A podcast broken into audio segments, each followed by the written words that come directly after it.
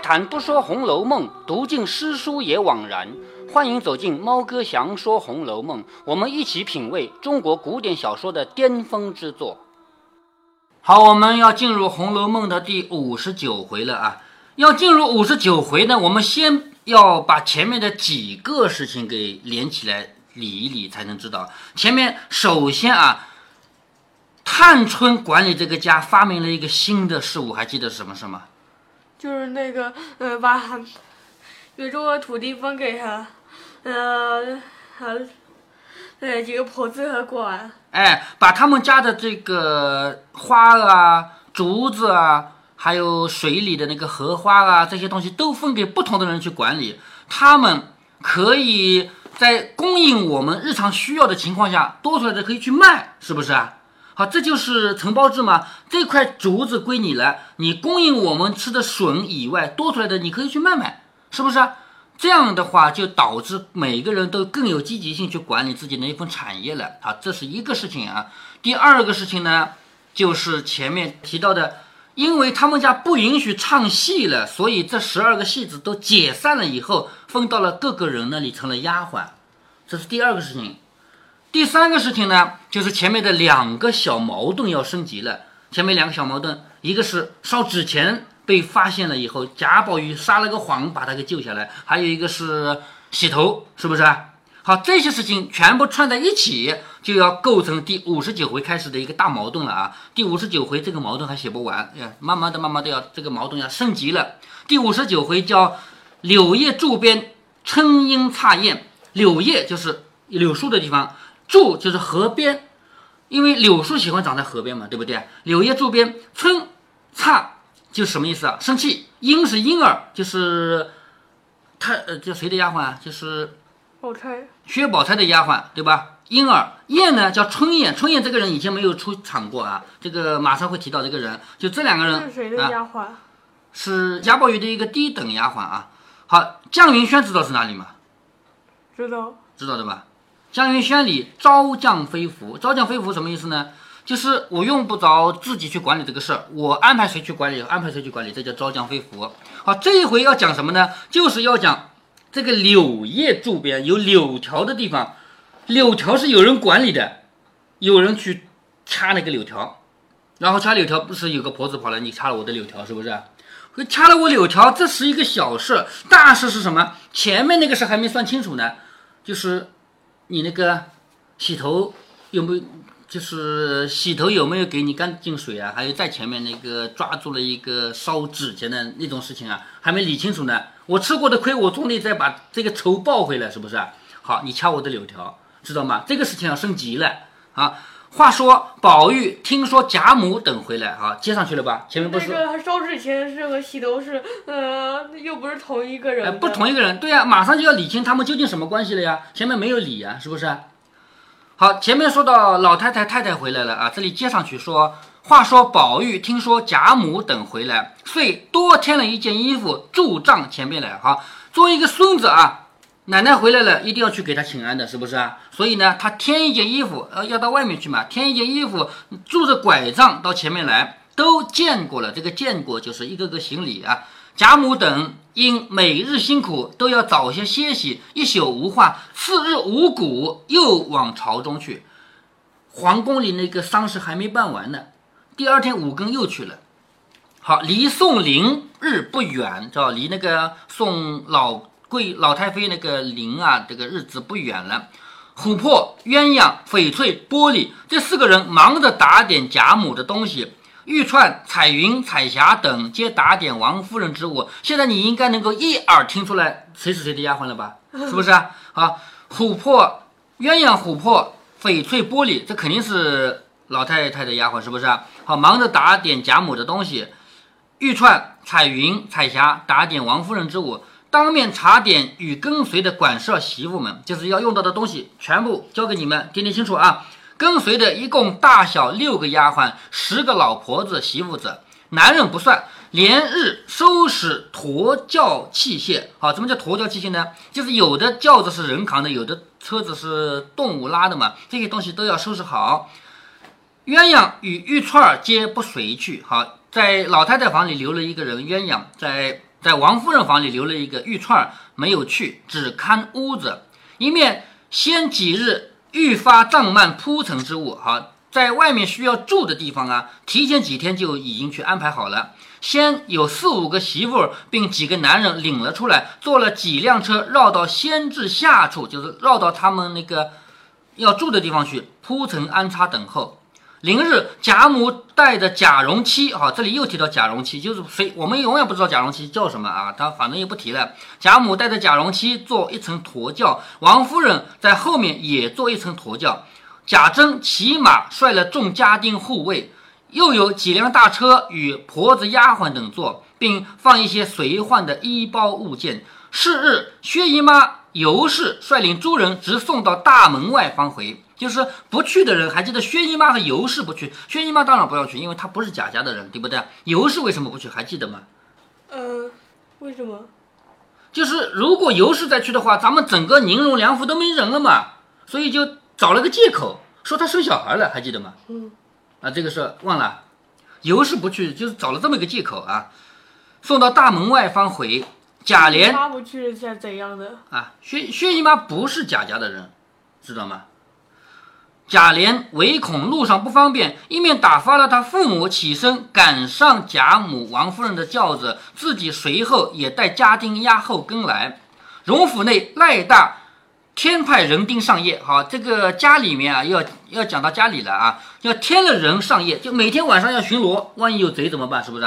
加了一些人上夜巡逻，将两处庭院都关了，一应出入人等皆走西边的小角门。日落时便命人关了移门，不放人出入。好，等到太阳落山的时候，就门一关，谁都别出，别进去啊。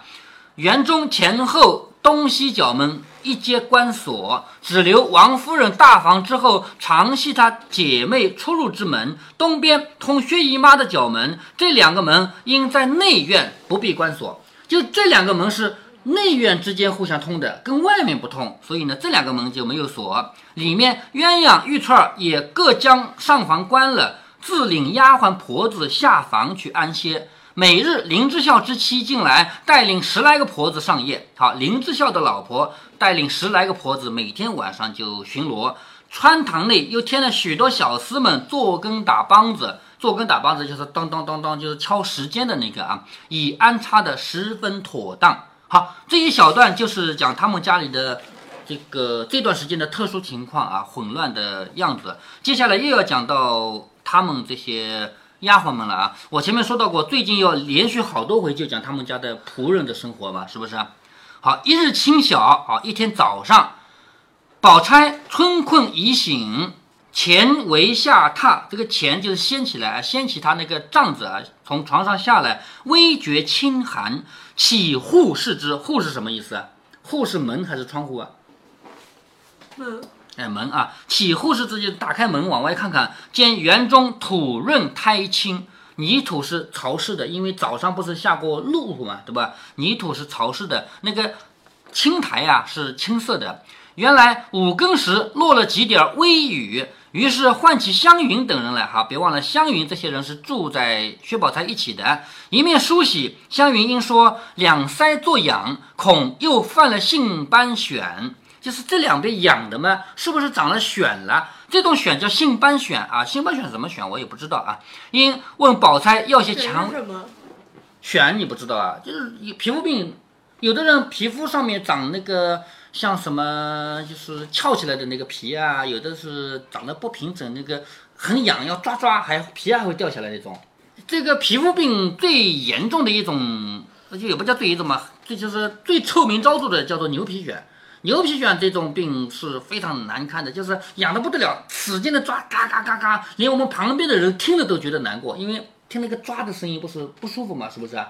啊，他自己不停的抓，啊，牛皮癣这种病啊非常难治，啊，这个性斑癣呢不是什么大病啊，就是早上起来，湘云觉得两腮痒痒的。恐怕又犯了性斑癣，于是呢，就问宝钗要一些蔷薇消。蔷薇消是什么东西呢？从这个“消”这个字看来，应该是一种粉末。那么这个粉末加了蔷薇的作用是干什么的呢？有香味儿，有香味儿的不是涂在脸上舒服一点嘛，是不是啊？其实像蔷薇这个东西应该不是药，应该那个硝本身是个药啊。好，想要问薛宝钗要一些蔷薇硝来，宝钗说其儿剩的都给了妹子，于是说平儿配了许多。蔷薇硝啊，听名字，呃，感觉有点像胭脂。哎，对，就像这种东西啊。说平儿配了许多，这个平儿不是王熙凤的那个平儿，是林黛玉，知道吧？林黛玉配了许多，我正要和她要一些，因今年竟没有发痒，就忘了。就什么意思呢？薛宝钗自己的蔷薇销已经给了姊妹了，她的姊妹是谁？我估计给了薛宝琴了，是不是啊？那么林黛玉那边多，我呢想问她要一点过来，因为我自己从来不养嘛，我就忘了这个。因命婴儿去取些来，就叫金婴啊，你去取一些来。婴儿应了，才去时，蕊官便说：“我同你去，顺便瞧瞧偶官。”婴儿要到林黛玉那里去，他这里的官叫蕊官，林黛玉那边的叫偶官，是不是？这个蕊官说：“我跟你一起去。”他去不是为了拿萧，那萧要两个人拿嘛，是不是？他是为了去看看偶官，因为他们这十二个官原来在一起唱戏的嘛，现在分开来了嘛，所以而且蕊官和偶官是舞台上是夫妻。哎，对对，在舞台上是夫妻啊，你还记得的吧？好，他说我跟你一起去，顺便看看偶官。说的一进，同婴儿出了恒芜院，两个人你言我语，一面走一面说笑，不觉到了柳叶柱。好，柳叶柱知道了吧？有柳条的地方，是不是？顺着柳堤走来，应见柳叶才吐浅碧，浅碧是浅绿色。那个早春啊，柳条上面首先长一个小小的芽，对不对？有一点点绿，然后那个芽在慢慢的长大，慢慢长大，那个绿的越来越多，越来越多，最后变成好大好大的柳叶，是不是啊？这个时候刚刚开始吐芽，一点浅浅的青色啊，丝若垂金，就是那个丝条啊。垂下来柳条你总见过的吧？是不是垂杨柳嘛？好，那个像垂下来的金线一样，婴儿便笑着说：“你会不会拿柳条子编东西啊？你有没有见过用柳条编的东西啊？小篮子之类的，见过吗？呃，啊，没，没见过啊。在我们农村不有好多篮子是用柳条编的吗？到现在我们奶奶家还有啊，就是好多年前。我只见过呃竹子编的和呃尼龙和那尼龙的。尼龙的那是最近的事了，竹子编的和柳条编的有什么区别呢？竹子编的轻巧一点，因为竹子可以片成薄薄的片嘛，是不是？柳条不能把它片成薄薄的片啊，柳柳条编的篮子要稍微重一点。呃，你的奶奶啊，你的奶奶有一次回她的娘家去，跟她嫂嫂，她嫂嫂就是我的舅妈，知道吗？你奶奶的嫂嫂不是我的舅妈吗？对不对？跟她的嫂嫂学了怎么编柳条的篮子，学了回来以后，我们家里就有用不完的篮子了，就是都是回来自己编的啊。啊，我们家就是奶奶家到现在还有很多啊，你去了可以看到。这里婴儿就问说：“你会不会用柳条子编东西？”你别忘了婴儿的手多巧，前面还记得婴儿做什么东西做得很好。嗯，那个呃烙子，哎，对，打烙子啊，就是梅花烙啊。你会拿柳条编东西不会？蕊官笑着说：“编什么东西啊？”婴儿说：“什么编不得啊？玩的、使的都可，就是玩的啊，用的都可以。等我摘下些来，带着这些叶子编个花篮儿，采了各色的花放在里头，那才好玩呢。”说着便不去取消。他本来不是要去取蔷薇销的吗？是不是？他不去取蔷薇销了，伸手挽翠披金啊，翠就是绿色，金是金色，就是把那个柳条给拉过来，采了许多嫩条，命蕊官拿着，他却一行走，一行编花篮，就一边走一边编。随路见花，又采了一二枝。好，你别忘了，柳条有人管理，花也有人管理，这不动了两个人的产业了吗？是不是？一边走一边编篮子。看到花呢，又摘了一二枝，编出一个玲珑过梁的篮子啊！怎么叫玲珑过梁的篮子呢？玲珑就是小巧的小篮子，这个篮子不是用来装东西的啊，就是个玩具小篮子。过梁的就是上面这个拎的那个上面啊，有个东西可以跨过来。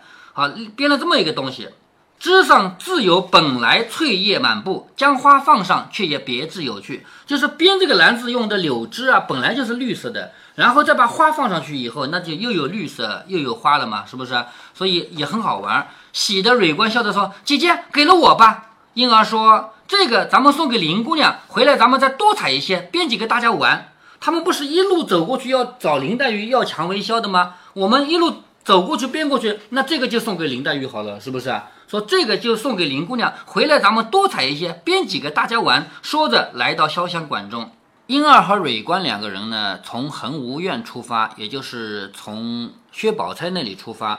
他们的目的呢是去找林黛玉去要蔷薇销，但是因为这是春天嘛，柳条刚刚发芽，花也开了，所以他们这一路上看到了柳条，看到了鲜花盛开，于是。因而，这个手很巧的姑娘呢，就开始编起了花篮。那这一段呢，写的很美，因为我们都能感受到把这个柳条和花做成花篮以后带来的美感。那么，但是他们这一不小心就动了别人的产业。这个柳条和花啊，是有人管理的。这样一来，就会导致有人管理这个柳条和花的人呢，要出来，要产生矛盾。那接下来呢？他们在去了潇湘馆拿到蔷薇销以后，他们继续来编这个花篮呢，就会这个战争就会爆发。好，我们稍后再读《红楼梦》的故事还在继续，但是在今天的节目里却没有看到任何矛盾的激发，因为任何事情都要有铺垫的嘛。在上上期节目里提到一个矛盾，就是做干妈的拿了方官的工资。有一位听友在微信群里跟我讨论说，方官的干妈私吞了方官的工资。猫哥，我是站在方官一边的。现在有小孩起诉父母拿走他的压岁钱，这事儿该怎么判断？其实这两件事很不一样。先不说《红楼梦》，就说咱们身边小孩的压岁钱，父母是否有权没收呢？当然可以。第一，我们站在法律上讲，小孩没有成年，不具备法律上的权利，他的钱就是由监管人代管的。只有监管人无法做到应有的管理时，政府才会把小孩收回，送到孤儿院去。第二，从情理上讲，你以为压岁钱真的是你的钱？就拿我女儿来说，另一位叔叔伯伯给你钱了，不是我把我口袋的钱给了他的孩子，他会有一分钱给你吗？其实这就是大人之间的一种债务关系，小孩不懂而已。所以家长开明一点的，就说这是小孩的；如果不开明的，那就是我的嘛。那么回到《红楼梦》里来，方官的干娘可以代管方官的工资，但是不可以挪作他用。原因是我们读《红楼梦》有一个清晰的结论：这个月里银子是每一个人用来买生活用品的零花钱。这个结论在探春李家的那一回说得清清楚楚。所以方官的干妈在代管了方官的钱以后，只能把这个钱用在方官的身上。放在现代社会，这个叫专款专用。不可以私吞或者用在自己的亲生女儿身上，那么他究竟有没有私吞或者挪到自己的亲生女儿身上用呢？作者虽然没有明写，但是肯定是有的，因为连给方官洗个头、打好了干干净净的水都觉得这样有点亏，非要喊亲生女儿来先洗。一个亲生女儿不愿意，就喊另一个亲生女儿来先洗。这个故事在后面啊。连芝麻大小的便宜都占得滋滋有味的人，怎么可能放着西瓜大小的便宜不占呢？这叫人性的必然嘛。好了，如果您觉得猫哥分享的读书有益有趣，欢迎您点击订阅，这样您将会在第一时间收到猫哥的更新提醒。如果您有什么要对猫哥说的，不管是赞还是批评，不管是提建议还是唠唠嗑，欢迎您在喜马拉雅平台给猫哥留言。我说的是喜马拉雅平台。其他平台不是我发布过去的，所以您留言我看不见。您也可以加猫哥的公众号，四个字“猫哥在线”。您还可以加猫哥个人的 QQ 或者微信号，都是五位数三三七五幺。如果您加猫哥的微信号，猫哥会直接把您拖到听友群里。好，再见。